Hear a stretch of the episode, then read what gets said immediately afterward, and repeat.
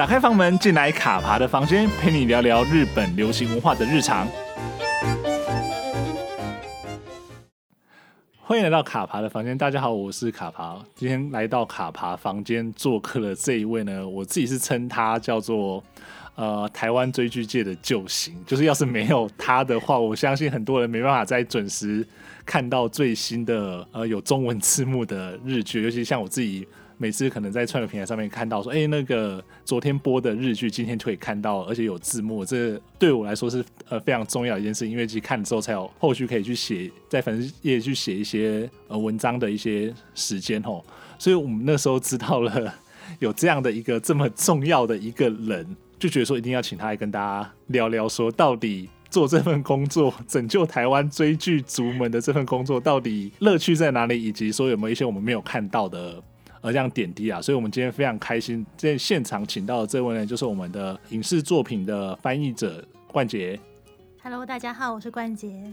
嘿，冠杰，呃，现在其实现在手上有几部 on 档的戏正在翻，对，不对？就是基本上来说，我们比如说这个最近很很很热门的，像是《密室影视》嗯。对，然后还有像是很前一阵子刚哦，还有就是像是半泽直树，呃、或者说前一阵子刚结束《配女王二》，其实都是冠姐的翻译作品啊。对对，那想问一下冠姐，就是当初怎么会想要来做这样影视翻译的的工作？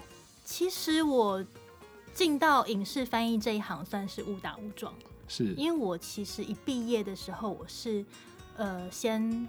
因为自己梦想的关系，我是先做配音。OK，对，所以我是先进了配音圈，然后在跟班的期间，因为跟班会需要帮呃，我们只会帮呃配音声音导演，就是帮领班看待，然后跟修改配音稿。然后在呃，因为跟班期间是没有薪水的，嗯，对，然后就是变成说要自己想办法去打工或者是兼职。那这当中我做的一个兼职就是帮忙看待。改稿跟偶尔接一些需要配音的对白翻译稿，是对。那后后来做着做着之后，就是开始有一些配音圈的配音界的录音室的朋友，然后就跟我说：“哎、嗯欸，那既然你会翻译的话，要不要帮忙直接？因为通常都是先发给翻译社来的稿子，再请呃一些学生或者是负责看待的人修。”他说：“那你要不要直接翻译成配音的版格式的稿子？”然后就开始在做了。翻译的这个工作，然后配后来需要配音的东西跟就是跟只需要上字幕的案子又不太一样嘛，是。然后后来又有字幕的东西发给我，然后后来反而这边的工作比配音还要稳定，我就默默的转行了。所以就是真的是误打误撞，就是走翻译这边，呃，而且是就做影视翻译的对的的这一块嘛，因为其实像是可能这几年开始。台湾蛮流行的是说，你日本这边可能前一天，比如说礼拜天晚上播完之后，礼、嗯、拜一中午台湾这边其实就可以看到了 OTT 的，对 OTT 上面就可以看到原版的，而且是配好字幕的的作品嘛。所以其实呃，我们刚刚也在呃在事前在开始录之前有聊到说，这个中间的时间其实被压缩的非常的紧嘛，可能常常是可能呃前天晚上拿到了。档案或者拿到了翻译的素材之后，嗯，你可能隔天中午前就要把东西全部处理完的，对不对？对，还蛮常会有这种状况。是，对。那因为其实我们在讲这个这个工作的时候，嗯，其实应该蛮多人都会跟你说啊，天啊，好好，你可以提早去看到日剧，或提早看到一些台湾人看不到的骗子啊。但是实际上来说，真正在做这一行的时候，是不是有很多在这么快乐的事情，大家想象快乐的事情之外，其实有更多是血汗的，大家没有看到的地方。对，因为呃，其实做翻译，当然我自己个人的习惯，如果时间允许的话，即使是隔天就要上架的东西，如果时间允许，我还是会先看过一次，了解整集的剧情的内容，我再开始进行翻译，比较不会有前后的东西翻的不连贯，然后没有发现的状况。是。那但是即使是这样，在先看过一次的时候，也很难用一个纯粹看剧的观众的角度去欣赏那个剧情，而是一面看的时候，就会一面在脑中想说：“哎、欸，我这句等一下要怎么翻？”然后去斟酌说这句可能有什么意思之类的。是。对，就会一直去没有办法专心的享受剧情，就是。一直是工作脑，对，因为其实我们也知道说，你可能在比如说我们看了现在日剧，可能一集四十五分钟的剧，但是我们可能在看剧的时候，我们就四十五分钟看完就就没了。但是对于冠杰来说，一集四十五分钟的剧，你可能要花上四五六七八九个小时去处理吗？对，四五六七八九个小时是快的，还是快的吗？是快的，因为呃，先不说看过一次的时间，我们假设拿到就直接来翻好了。其实你每一句看完之后，你要去分析它的，就是，但我们听，如果你懂日文的话，你听了就知道它是什么意思。对。可是你要把它转换成中文，跟转换成通顺的中文，是，或者你要去符合那个角色的他可能会说的话。是什么样子的用词跟情绪的时候，你那一句话可能三秒钟的话，你可能要花个一两分钟去斟酌。那你要想想看，一集里面有多少的对白，就是你要花多少时间去写，然后你还有打字的时间。对，对。那因为现在呃，OTT 平台他们通常会习惯说我们。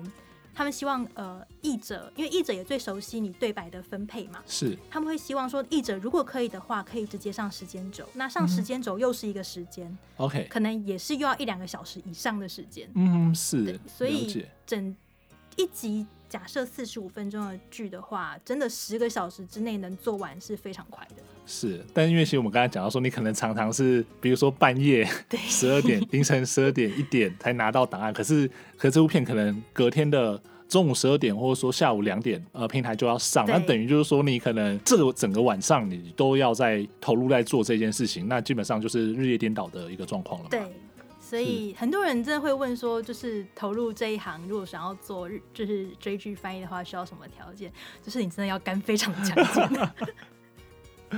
是，所以像是你这样子的生活，比如说，因为我们知道说日剧可能是以我们大家讲说以三个月为一个档期嘛，嗯、那你基本上来说，只要开始 run 了之后，就在接下来这三个月，你基本上都维持这样的生活嘛？还是说就是会有一些调整？嗯，其实有时候会边做边调整，因为一一出每一出剧来的每一出的剧的状况不一样，嗯、所以。像有一些东西，我可能觉得，哎、欸，这个可能会很难，但来了之后发现，他的，但有时候跟呃编剧的他的对白的写法，跟他的导演拍片的手法，他的整个戏剧节奏，也许他做起来非常的顺畅，所以他不会那么的耗时间。那我可能就可以稍微调整一下我的工作时间，就可能不需要把自己压缩的那么紧。是，对，所以就是可能会边做边调整。那有的可能就觉得说，呃，这个不行，这个真的要花很多时间去做的话，我就会再把。别的东西就是可能稍微挪一下，然后多排一点时间给这出剧。是，有没有翻过哪一部觉得你觉得特别难翻的作品？特别难翻，嗯、呃，如果要说单纯作业上的难翻的话，其实专业剧都还蛮难翻的。专业剧就是像医疗剧、法律剧之类的。对，因为其实我们刚刚在进来之前有稍微聊了一下，说，嗯、呃，在翻做这些可能大家很喜欢的，不管说是呃 X 当。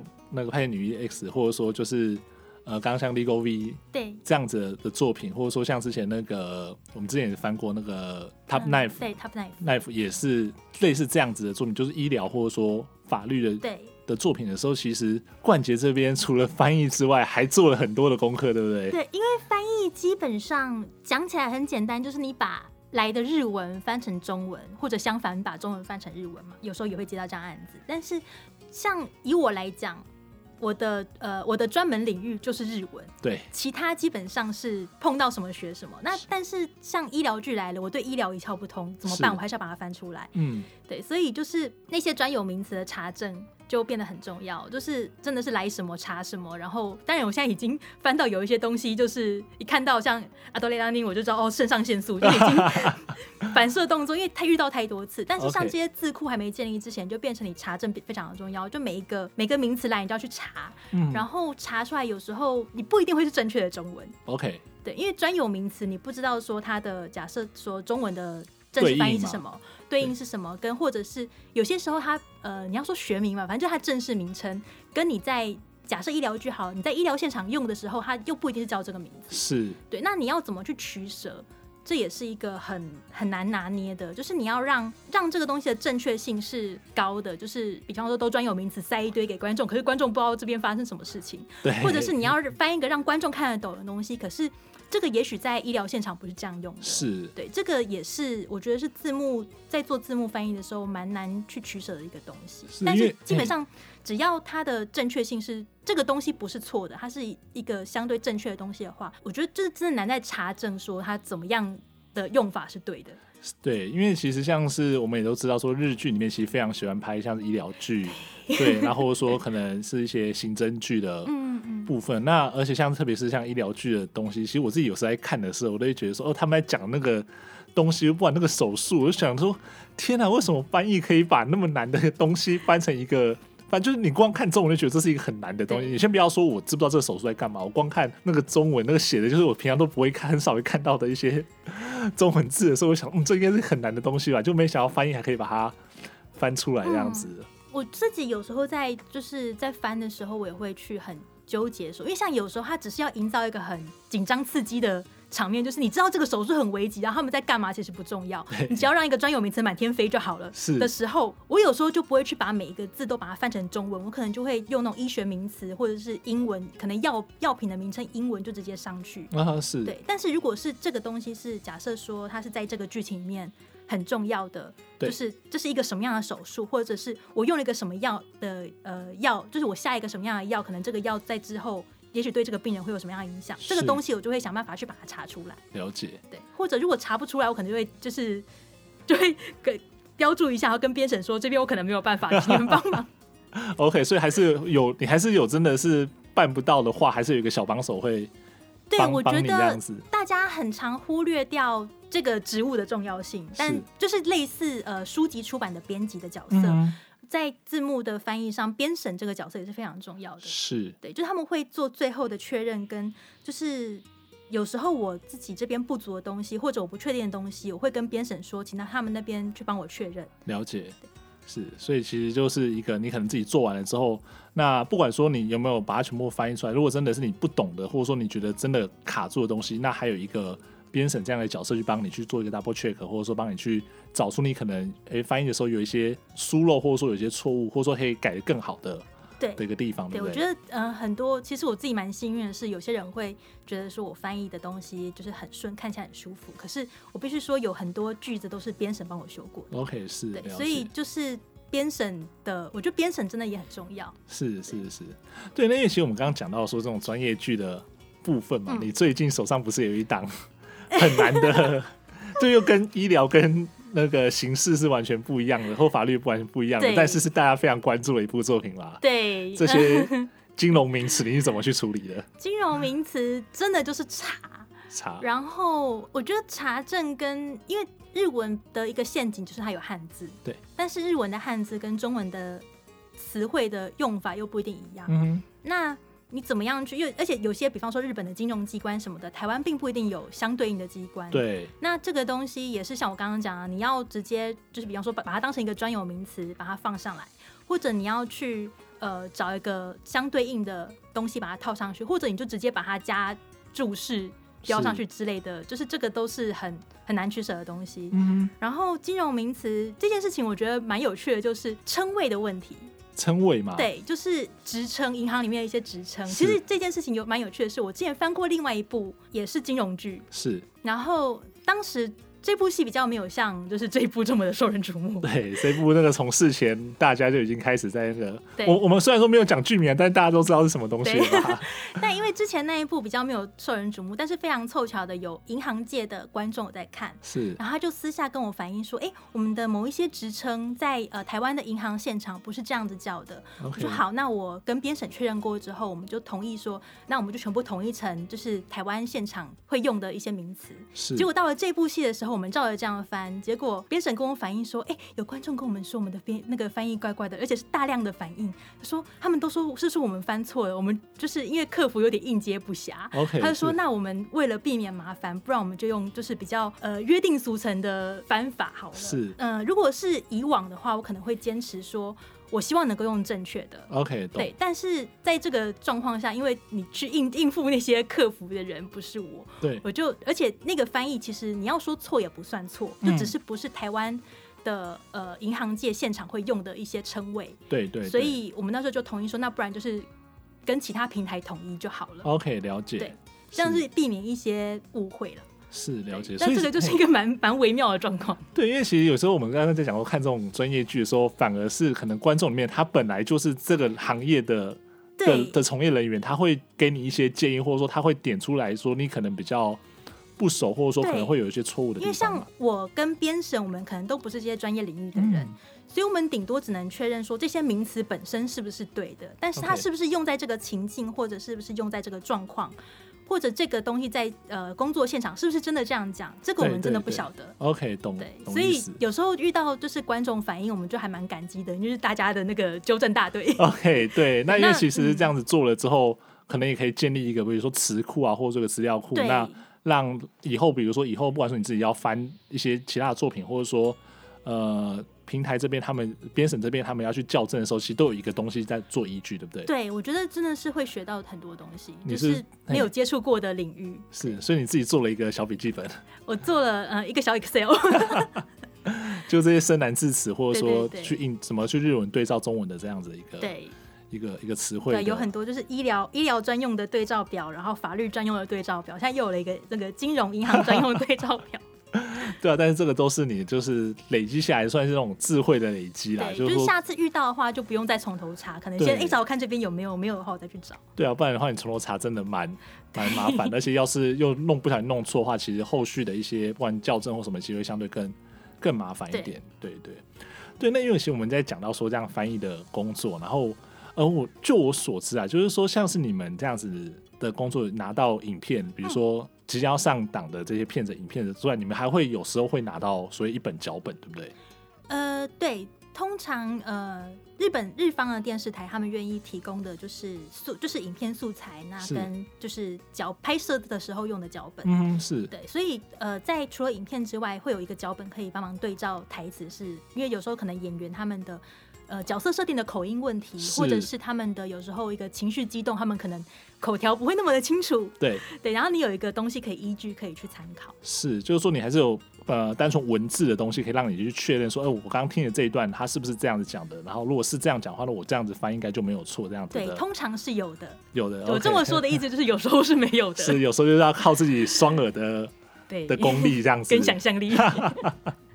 可是我在想、欸，哎，就是说。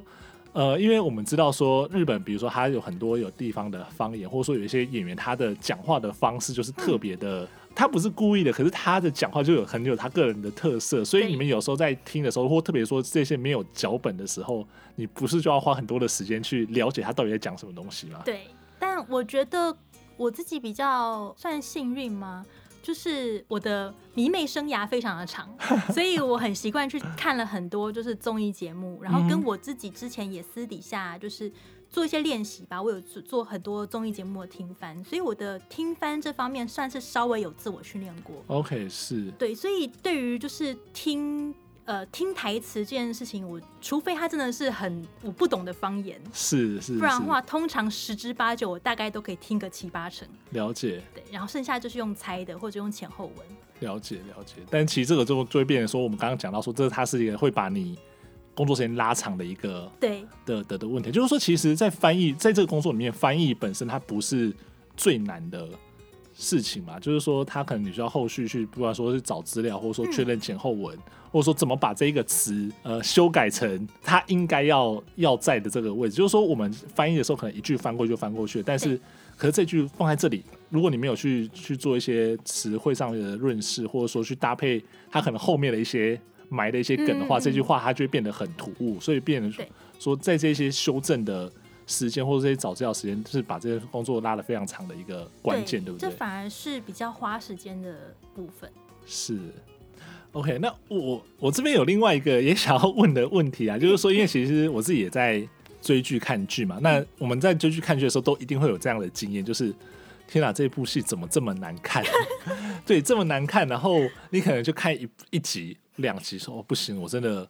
真的不行，或者说这个导演的风格，我觉得虽然虽然说他他他的演员我很喜欢了，但是他的剧情我真的是没办法，所以我可能看个比如说两集我就呃先弃了，或者说我要把它开到一点五倍、两倍的速度去把它看完这样子。对，那因为我们基本上我们是观众，我们还有选择要看或不看，怎么看的方式。但是像冠杰来说，这个是你的工作，对你今天要是有一档戏你看了。前面十分钟、十五分钟，你觉得天哪，这部戏怎么这么难看？我快受不了了。你要怎么办？嗯、呃，当做来还的。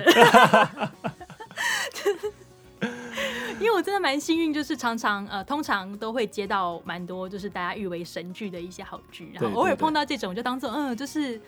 来还的，就是之前太幸运了，来来稍微就是消一下那个。OK，是就前面太顺遂，所以就偶尔要。对，那这也是另外一种职业伤害啊，就是你真的因为这是工作，所以好处是你看到好的剧的时候，你会觉得很幸运。但是你遇到真的，你不一定是他拍的不好，而是可能不合你的口味，或者是之类的，就会就会没有办法弃剧。是是是，就是硬着头皮也要把它做完。对。毕竟就是工作嘛，就是不像我们说啊，我今天不看了，我不看都关掉就好了。对。但你可能不不行，我不能不看，我八个小时之后就要交东西，我怎么可以不看这样子？而且你还要就是看得很仔细。哦，对对对对，要它里面有埋一些梗，或者说一些很比较 detail 的东西，你如果没有翻出来，可能就会造成对比较大的一些呃误解或者错误这样子。对，我自己的比较困扰，也不是说困扰，就是因为每个人都有擅长跟不擅长。对。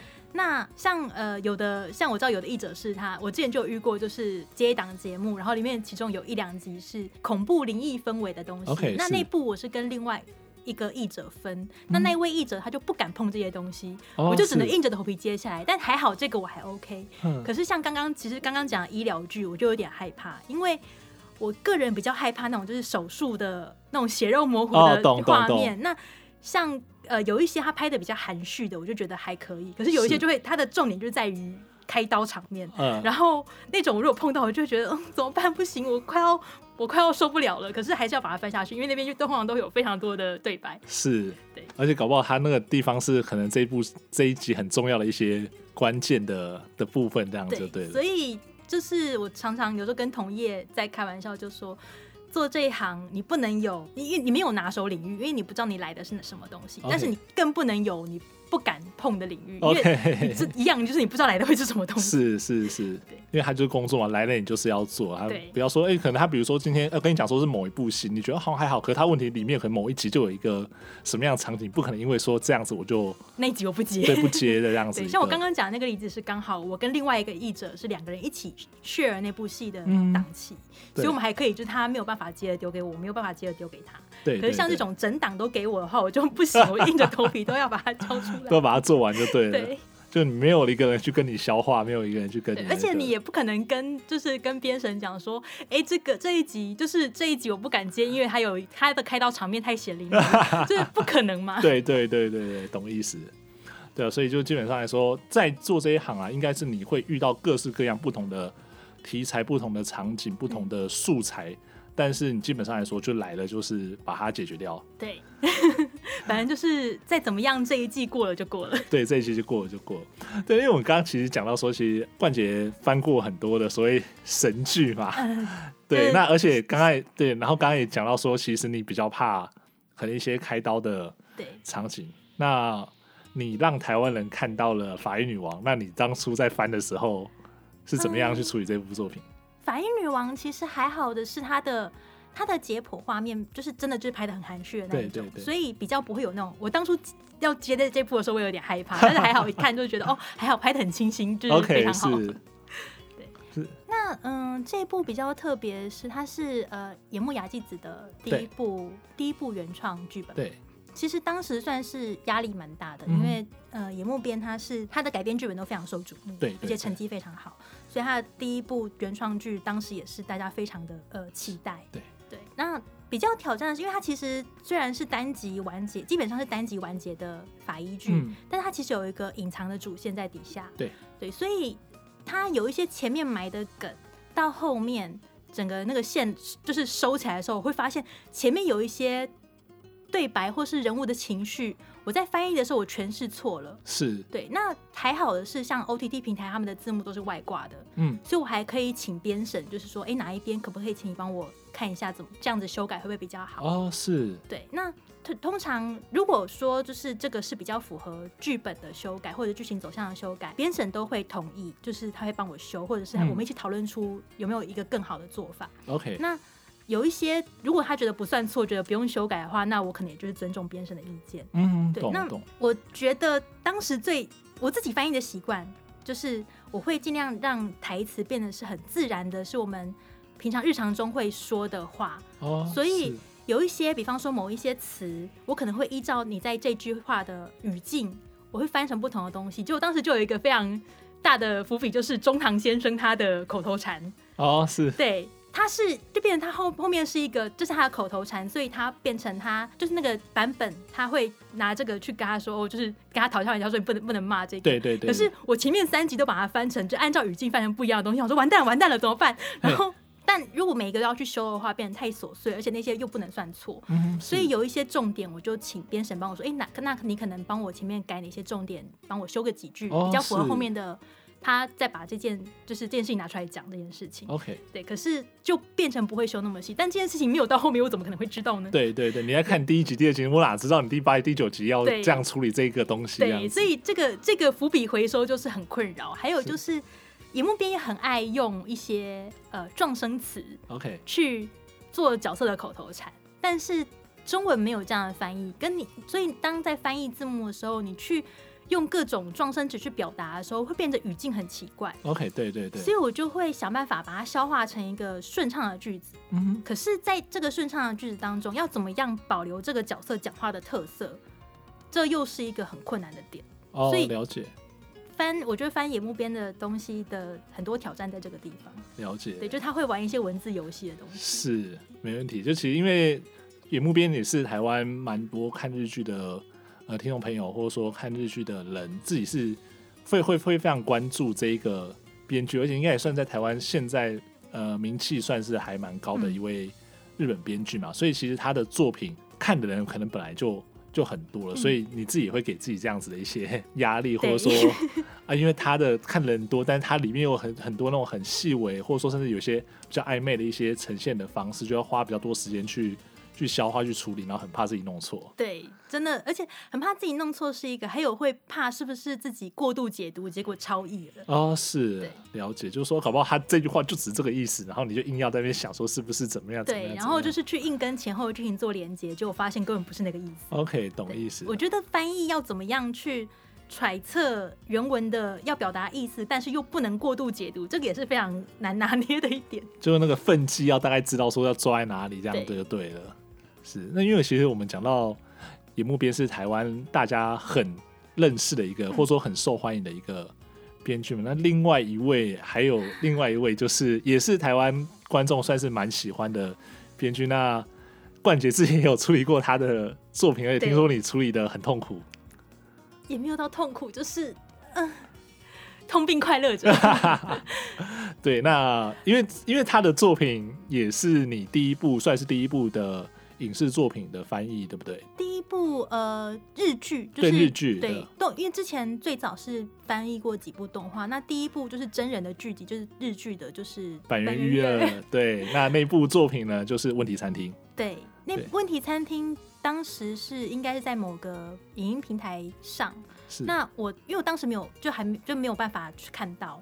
对，那算是入算是刚入行没多久，就第一次翻，然后遇到这个。这位就是 编剧，对，然后我觉得我没有，我当时没有把这个剧本处理的很好。嗯，是，那是因为本来坂元裕二写写剧的方式，或他文字运用的方式就比较难捉摸吗？还是说看似日常跟平铺直叙，但是他的很多用词的用字的细节跟他的嗯、呃，反正台词之间潜藏的角色的情感，嗯。就是你可以平铺直叙的把它翻出来，可是如果只是照着字面翻出来，总觉得会少了一点什么。OK，懂意思。那我会当然这样子翻出来，就是你不能说他错，嗯，是。可是我会很希望能够表达出说这个角色，就是也许他会他会用什么样的用词去表达他这样的情绪。嗯，是是是。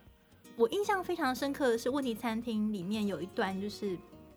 二阶堂富美演的角色，oh, 他在讲说他之前面试，就是他是绿色绿色那个嘛，他是绿色，他永远都只能选绿色的那一段。那一段其实我感触非常深，因为我也是永远都只能选绿色的那个。你有有心有戚戚吗？觉得他讲出你的，所以我在翻那一段的时候，我觉得我当时经验不足，所以我当时的痛苦的点在于说，我对这段很有共鸣。但是我翻不出那个感觉。Okay, 我知道，我知道坂元裕二透过这个角色想要表达什么，可是我把他的对白翻出来了，但是我没有翻出那个精髓。OK，是。对这件事情，就是让我觉得非常的懊恼。对，所以我之后在处理，就是很幸运又接到四重奏之后。对。呃，当然，我觉得我当时的就从现在看起来，我当时的经验还是没有，就是。很多是地东西没有处理好，而且常常会专注于处理某些就是我觉得很重要的东西，结果有一些很很日常，就是或者很很普通，你随便就听就知道的东西，我却把它翻错了。OK，是对，会就是顾此失彼，对我的感觉，有时候会有这种状况。是，对，所以变成要怎么去拿捏，说就是你就变成不要陷入自己的执着里面去，像很像我很执着去处理想要处理百元预约想要表达的东西，结果我把一些很低级的错，我就犯一些很低级的错误。这个也是我在处理剧本的时候的一个挑战。了解，但因为其实像我们刚刚提到说，像《四重奏》这一部作品，在台湾的观众圈里面，其实也算一个很很受欢迎，或者说讨论度很高的一部作品嘛。那你当初就是在编翻的时候，那去看说这四个，尤其这四个四重奏，那以及说他们身边的这些人的。的的故事的时候，你会有一些什么样子的共鸣？就是我想要知道的是说，像是在翻这种，就是反正因为我们刚才提到说，他有很多这样子可能很细微的那种情感的呃的作品的时候，人物人物设定的时候，你有在翻译的时候，你会进到他们那个场域里面去吗？还是说你会以一个比较呃置身事外的人去看这样的一个故事？嗯、呃，其实四重奏是我在翻这部戏的时候，我正好在调整我的。做法就是我前面一直到翻到这部戏的前面四五集吧，我都是处于那种拿到档案，而且有时候真的是工作时间的关系，所以我拿到答案我就必须直接直接开始翻。嗯，但是我翻着翻着，我发现不能这样，这这出这出戏不能这样处理。OK，所以我会想说，在就是压缩到后面翻译时间就压缩到我先空出一段时间拿到，先把它看完一遍。是，对，然后把整出整一整集的。内容消化过之后，我再来开始进行翻译的部分。哦，是对，所以是也是四重奏让我开始去调整我工作的方式，嗯，变成因为像以之前就是很直接投，就是你这一拿到就想要开始翻的时候，变成就还真的很容易陷在角色的呃状况里面，就你翻遇到这个角色，你就是翻他的对白，然后就是会很容易，就像我刚刚讲的顾此失彼。OK，可是先看过一遍之后，变成你可以先客观的。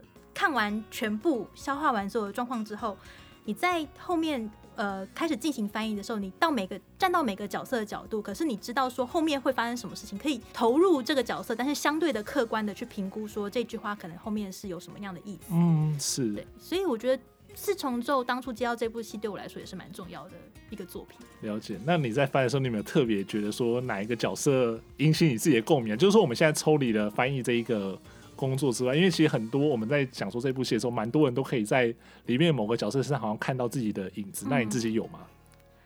我觉得四重奏最奇妙的就是你每那四至少四个主角，对每个角色身上都能看到一点自己，是把它拆散在四个角色身上的那种感觉，就是看起来像是四个角色的互动，可是某种方面又可以说是一个人。你在不同的面向的时候，你要怎么样去表现，跟怎么样去。调整自己面对这个世界的感觉哦，是你这样讲好有哲理哦。对，但是的确，他就有听到有人在这样讲，其实就就像是一面，就是坂元裕二的作品就像一面镜子一样，你可以在这面镜子里面看到呃某一部分的自己的的样貌，但是可能你有时候看到的时候会觉得说很无力，因为它就是正在发生的一个一个状况，说你自己曾经经历过一个一个状况，然后看到有人在把它演一次的时候，会那种感觉会特别的强烈嘛。对，是是是，对啊。那因为其实我们像是刚刚聊了这么久嘛，就在聊说，呃，我们这样子做这样子翻译的工作，那呃，可以这样子，不管说是提早看到呢，还是说呢，像是翻到好的像坂元裕二的作品，嗯、这样的可以就是有一种痛苦的愉快者的 的一种一种感受啊。那其实我相信大家可能还是比较在意的是说，这份工作到底有没有办法把自己养活，以及说。可能很多人会觉得说，哎、欸，他其实会日文，他喜欢看剧，那他到底适不适合进到这个行业里面来？因为像冠杰自己在这一行做这么久了，可能看到很多人来来 来来去去，那你怎么去看说这这一行到底适不适合年轻的人进来，以及说他们进来之后可能会面临到什么样的挑战？嗯，我觉得这一行年轻人的好处就是你真的肝非常还非常的健康，就是像我刚刚讲的嘛，就是你真的有时候。档期的关系，有些呃，有些客户，有些电视台他们会愿意提早给素材，是，但是大部分可能都是那种很临时、很很压到最后的底线，他们才肯给。嗯、我是说日方，对，对 这个没有办法，Okay. 因为他们有一些版权政策的关系。是，那嗯、呃，变成说像所谓的追剧、on 档剧，隔天就要上的，你一定要把时间工作时间压缩在这当中。那可是你要怎么样去处理？就是语语音跟文字的转换，你要怎么样在这样子的短时间之内生成一个？也许不一定要说很完美，但是至少不要有出错太多的作品。OK，对，然后就是怎么样不要让编审改的太辛苦。对，然后我觉得这个就是，嗯，这个真的需要大量的练习。这个我现在也还在学。OK，是。对，然后呃，跟我觉得每个人擅长的。部分不一样，像我就比较不擅长呃文字纯文字的书面的文字的呃翻译，我就需要翻比较久。可是，okay, 是可能是因为我以前就是配音的经验的关系，我对于语音的听到声音，然后搭配画面去转换那个文字，我会比较快速。哦，是，对，所以这个当然也可以训练，就像我刚刚讲的，我自己也有在。平常看一些综艺节目，或者是真的平常看日剧的时候，有时候你把字幕遮起来，然后自己试着说：“我听到这一句，我知道它是什么意思，但是我用中文我要怎么把它讲出来？”OK，是这个是一个很好的练习方式。你说就是可能这个这部作品不是你翻的，但是你在看的时候，你就会特意去先把，比如说字幕就不要开了，那自己去用直接听原原音，然后去想说，那这一句话我可能就脑袋中就有一些字。字幕跑出来说这句话，我可能会这样子写，这样子翻，这样。但是就是也是一个职业病，就是 没有办法，就是这这个模式有时候一打开关不掉。哦，那是。当然，如果说是真的新比较呃没有经验的人，他想要练习字幕翻译的话，我觉得也不用一下子就觉得要练习听翻，可以先看别人翻译的字幕，因为每个人处理翻译的方式不一样。对。那也许这个翻译你觉得他翻的他翻的方式是这个样子，可是如果是你可以从也不要说修改，可是你看他的翻译，你可以告诉自己练习，想着说，那如果是我的话，这句话我会怎么翻？嗯，是。那呃，他没有，就是也不是说要挑人家毛病，但是如果如果是我来处理，我有没有办法翻得更好？OK，懂。对，因为现在只是说真的，挑人家字幕翻得很烂，就是很容易的事情。嗯，可是修改人家的，就是有一个基础之后，你修改人家的东西，你会相对容易很多。所以先去做这个练习之后，再去试着说，那我把字幕关掉，纯听的话，有没有办法？翻出通顺的中文，我觉得这个练习是很必要的。是。那再来速度的话，因为现在真的就是网络时代讲求速度，这个东西你的能力跟你处理到这个东西，你快速把它翻出来之后，但是够不够好？哦，是。这个也是需要强加练习。嗯。那这个就真的没有办法，这真的只能靠时间来，是，对，来累积。至于嗯、呃，能不能养活自己的话，我自己是蛮幸运的，是因为现在有固定合作的。客户对，所以变成一个月很固定的，都会至少一季很固定的会有两三档剧在 run。嗯。有一些刚入行接不到剧的话，真的会比较辛苦一点。是，对。可是，嗯，如果真的要走这行的话，我觉得其实翻译很多人会觉得翻译的稿费不低，呃，不高或什么的。可是我觉得刚入行有时候先练习的时候，真的不是说就是拉拉低，就是是。打坏行情什么的，可是你评估自己接这个案子的时候，你的能力有没有办法做到这个行情的价嘛？嗯，那当你觉得自己可以的时候，你有没有勇气去谈涨价？对，我觉得这都是自己要评估的。然后，那你接到的案量，消化消化不消化过来，就是因为每个人的时间是一定的嘛，你一定一个一个月你一定就是能翻多少东西？是啊，是啊。对，那你呃，假设说我翻一部一出剧。的一翻译集的的价码是多少？是。那我可是我翻译集可能需要多长的时间？嗯。那我一个月可以接多少案？就是这个是你自己要去评估。可能我一集我一集可能就是要翻个一个礼拜我才能翻翻一集。那我 我一个礼拜我就翻四集就我就饱了。OK。对。那我可能就只能像如果说以 on 档剧假设我们可以让你给给你一个礼拜的时间来做这件事情好了。嗯可是变成说，你一个一个月你就只能接一档剧，那你的东西一定，你的薪水一定不可能高嘛？对，因为毕竟接案其实就看你接的案案量多少来决定你的那个收入啊。对，所以这个就，嗯，我觉得这个很难讲，就是你到底能不能靠这一行养活自己？了解。对，这个很难讲。对，但是其实就是说，刚刚刚冠杰有提到说，呃，可能先不要先想说要进这一行或者怎么样这些，可能你要先把自己的基基本的能力先练好。嗯、那刚刚其实冠杰有提到蛮多。自自我训练的一些一些方式啊，就是从这个部分先开始。嗯、那可能先挑一些你自己喜欢看的剧，那去想想说，我能不能在看完的时候呢，就立刻脑海中浮现一些呃通，而且不只是浮现字句，是通顺的字句。因为其实我知道很多人可能，比如说会日文的人是哦，我听得懂你在讲什么，可你要我跟你讲说他在讲什么，这个就是一件很困难的事情了。对，对，所以其实可能这个基本上的那种基本功，还是要先扎实之后，一步一步来，再走到后面的这样的一个、嗯、一个状况，这样子。我觉得自己真的要准备好。是啊、各方面要准备好，心理方面也要准备好。就是你可能一旦呃，当然你如果是接到那种整档的剧，一开始那个你可能还可以自己安排工作时间，但一旦开始要接追剧的时候，你的时间就不是自己的了。对，因为其实我刚才有跟冠杰聊到，基本上冠杰就是一个昼伏夜出的 生活形态，尤其在现在在接有 on 档戏的时候，对那个时间跟我们刚刚一开始讲的时间被压缩的很紧。我这边就说必须要跟大家讲，各位你们能够看到 on 档剧有字幕，都是冠杰不睡觉帮你们翻出来的。就是还有，当然还有很多，就是没有没有像我这么高调的译者们，默默的很辛苦的在半夜赶稿。对，就是这么多的译者，这么多影视作品的译者在支撑的这样子，所以我们 on 档戏，你今天晚上日本播的，明天中午台湾就可以看到这样的一个作品的一些翻译工作。所以我觉得，其实现在这样整个，呃，特别像台湾现在。在追剧的这些观众其实是很幸福啦，因为基本上没有太多的时差，而且基本上是高画质的作品。就是我当然知道说，可能有人会找一些非法的管道去去看。那当然说，你找非法管道，可能就是他翻译的品质可能也是有一些问题，或者说他本来的画面就不是那么的那么的好。对，那但是像是冠杰这样子，或者说像台湾这些译者，他们已经很快的把这些作品在第二天中午。下午就让你看到，那马上可以让，尤其像一些话题性的作品，让大家马上可以讨论。其实我觉得这是现在追剧很棒、很方便的一件事情啊。是我们今天非常开心的都请到冠杰，而且因为我们今天这一集应该是在 MU404 最后一集之前播出的，那冠杰会比大家早一点点看到，一点点看到这个作品就。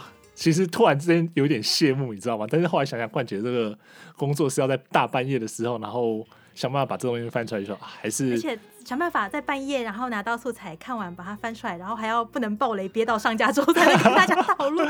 对，我真的觉得这个是翻译的可能另外一个很痛苦的事情，就是你已经看过了，虽然说你可能比如说比大家早半天、早一天看过，但是因为不能先暴雷，所以就必须要自己憋的。